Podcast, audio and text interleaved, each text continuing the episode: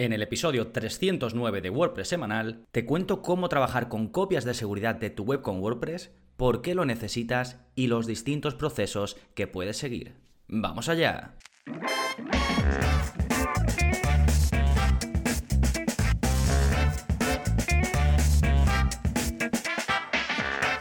Hola, hola, soy Gonzalo Navarro y bienvenidos a WordPress Semanal, el podcast en el que aprendes WordPress en profundidad. Y en este episodio 309 vamos a hacer un repaso precisamente por eso, cómo puedes trabajar con copias o clones de tu web original. Primero veremos para qué necesitas una web de pruebas, por qué te puede ser útil, y después veremos los distintos procesos en los que puedes crear esta copia de tu web original. Puedes eh, seguir un proceso manual, puedes usar un plugin de clonación o puedes utilizar la funcionalidad de staging si tu hosting la tiene, ¿no? Ahora hablaremos de qué es esto y de qué hostings la tienen.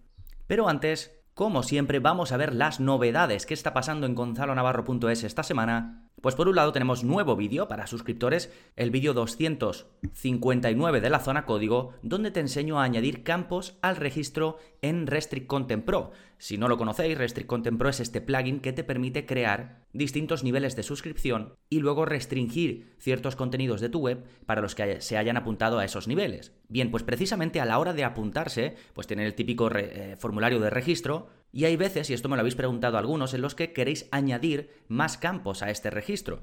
Por ejemplo, añadir el número de teléfono, añadir la dirección, no lo sé, algo, un campo que no aparezca por defecto. Y esto es lo que te enseño a hacer en este vídeo. Ya sabéis, en la zona código simplemente os muestro en vídeo el código que tenéis que utilizar, os muestro cómo copiarlo, cómo modificarlo y dónde pegarlo y simplemente tenéis que seguir el proceso, no tenéis que saber desarrollo ni tenéis que saber de código, simplemente copiáis, pegáis siguiendo el vídeo y lo tenéis. Sí, recordad que también tenéis un curso completo de cómo utilizar este plugin para crear una web eh, de miembros, una membresía, todo ello incluido si sois suscriptores. Sí, y por otro lado tenemos el curso más reciente publicado, que es el curso de cómo entregar una web a tu cliente. En este curso repaso el checklist que yo sigo antes de entregar, una vez he terminado ya de crear una web, de crear el proyecto, antes de entregárselo al cliente, hay ciertas cosas que son esenciales que hay que comprobar para asegurarte de que la experiencia es la mejor por parte de tu cliente cuando recibe el proyecto finalizado. Y este es solo uno de los más de 63 cursos que tenéis disponibles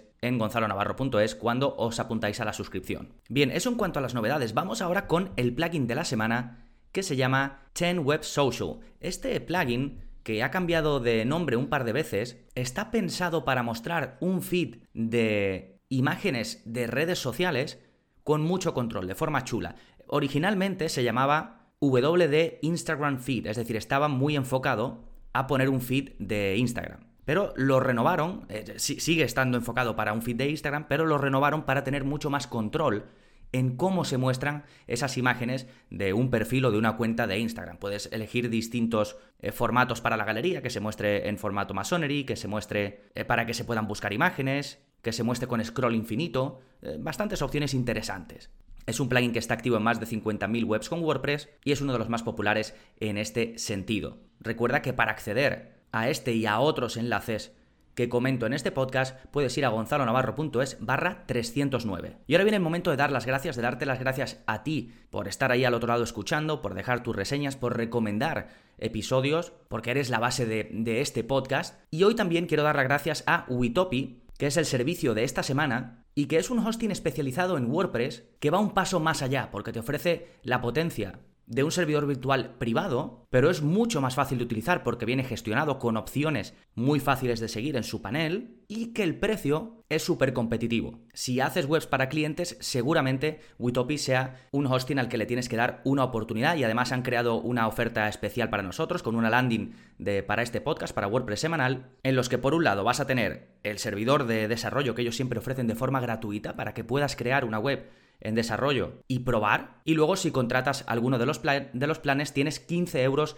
de descuento. ¿Sí? Para acceder a esta oferta, gonzalonavarro.es barra Witopi, W-E-T-O-P-I. De todas formas, te dejo el enlace en las notas del episodio. Fantástico, pues ahora sí, vámonos al tema central de este episodio, cómo trabajar con copias de prueba de tu web con WordPress. Y lo primero que tenemos que saber es para qué necesitamos una web de pruebas. ¿Por qué debería tenerla? Bueno, como su nombre indica, pues para hacer pruebas en un entorno en el que no pase nada, ¿no? En un clon de tu web, en un clon exacto. Porque no es lo mismo hacer pruebas en otra web, por ejemplo, quieres probar un plugin, ¿no? Que, que, vas a instalar en tu web original y lo pruebas en otra web, ¿no? En una que tengas por ahí o en una que tengas creada en local, pero que no es un clon, no es tu misma web, con lo cual no vas a saber cómo se comporta con otros plugins que tengas instalados, no vas a saber cómo se comporta en el mismo entorno, en el mismo servidor. Entonces, básicamente sirve para hacer pruebas con lo mismo que tienes en tu web original, pero sin riesgos. Y lo puedes utilizar, pues además de esto, para hacer esas pruebas, para actualizaciones importantes, ¿no? Antes de una gran actualización de WordPress, puedes hacer esa actualización en tu web, en tu clon de pruebas, o si quieres hacer un rediseño, pero quieres que tu web actual siga estando y quieres partir de lo que ya tenías, pues hacer un clon de tu web e ir haciendo esos retoques en la web de pruebas es, ideal, ¿no? También para debugging, para hacer básicamente búsqueda y corrección de errores, pues si hay un error en tu web em, original y no quieres andar desactivando plugins y andar haciendo cambios que puedan afectar a tu cliente, a tu visitante, pues haces un clon, haces el debugging, la búsqueda y corrección de errores ahí, y cuando lo localizas ya puedes ir de forma certera a la web original y hacer el cambio que corresponda. ¿sí? Entonces es muy útil para muchos casos tener un clon, una web de pruebas de tu web original. Bien, ahora, ¿cómo podemos hacer esto? Hay distintas aproximaciones dependiendo de qué servicio de hosting utilices, qué quieras eh, probar, hasta qué punto quieras hacer pruebas, cómo quieres que sea el entorno de parecido al entorno en el que tienes eh, tu web eh, de cara al público, y de tus conocimientos técnicos, digamos, ¿no? Bueno, vamos a ver los tres principales procesos que tenemos para hacer esto, para hacer un clon exacto de nuestra web original. Primero, proceso manual, que consiste básicamente en migrar tu web original, hacer una copia, migrarla a otro lado. Esta migración la puedes hacer manualmente, como vemos en la zona código, te dejo un enlace, o con algún plugin. Esto también lo vemos en el curso precisamente de trabajar con webs de pruebas en WordPress, que tenéis un curso, por cierto, completo de esto, lo dejaré enlazado. ¿eh? Entonces, básicamente migraríamos, haríamos una copia de la web, ya digo, o manualmente o con un plugin preparado para esto, como puede ser, por ejemplo, Duplicator, y esa copia la pasamos a donde quieras. La puedes pasar a local, es decir, a una instalación de WordPress en tu ordenador, la puedes pasar a un subdominio dentro de tu propio hosting, es decir, a una carpeta diferente, a otro dominio, a lo mejor tienes otro dominio por ahí eh, para hacer las pruebas y, lo quieres pasar ahí, o incluso a un servicio de webs eh, de estas de usar y tirar, como por ejemplo TasteWP, que también os lo dejo enlazado, y ahí podéis crear, digamos, em, en, en un servicio, ¿no? Te das de alta de forma gratuita y creas una web y luego al tiempo se elimina. Pues también lo puedes hacer, ¿no? Ahora, ¿qué ocurre con este proceso? Bueno, que es un proceso manual, como su nombre indica. Entonces, puede ser útil puntualmente para, una cosa, pero es bastante engorroso si buscas un sistema en el que puedas estar pasando de desarrollo a producción y viceversa. Es decir, tener eh, tu web en vivo, poder crear una copia de tu web, hacer unos cambios y poder pasar esos cambios a la web en vivo, así no es muy óptimo, ¿no? A lo mejor hacerlo una vez puntualmente si no tienes otra forma de hacerlo, vale, pero si lo vas a estar haciendo de forma más o menos continuada, es un proceso muy poco eficiente. ¿Sí? Vale, este sería, eh, digamos, el primer proceso. El siguiente proceso, utilizar un plugin de clonación. Aquí principalmente yo conozco tres, porque es, no, es fácil y no muchos plugins se meten en esto. Por un lado tienes WP Staging, del que tienes una clase en el curso de WordPress em, de webs en local y de pruebas. Tiene una versión gratuita que está súper bien y que te permite, con un par de clics, hacer una copia exacta de tu web en un subdominio, en una carpeta dentro de tu mismo hosting. ¿Qué es lo bueno de esto? Que estás en el mismo entorno, has creado esa copia de pruebas y estás en el mismo hosting, con lo cual las pruebas que hagas van a estar bajo el mismo paraguas, bajo el mismo ecosistema. Y ahí puedes hacer pues todas las pruebas que hemos comentado antes, comprobar algún error, hacer alguna actualización, eliminar todo lo que tengas que eliminar, ¿sí?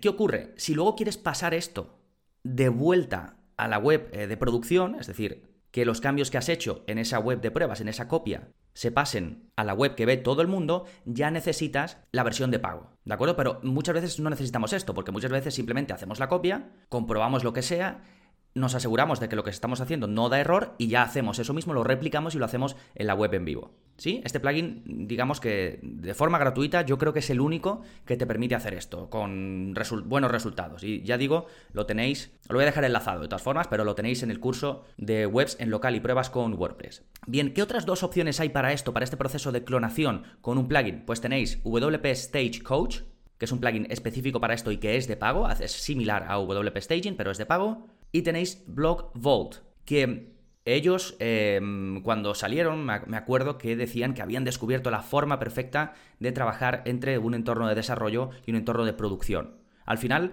hacen una cosa muy similar a los dos anteriores plugins y si bien eh, Block Vault es un eh, plugin o un servicio que te permite hacer migraciones, eso es, para su versión gratuita. Para la versión de pago te permiten hacer esto que te comento yo del staging.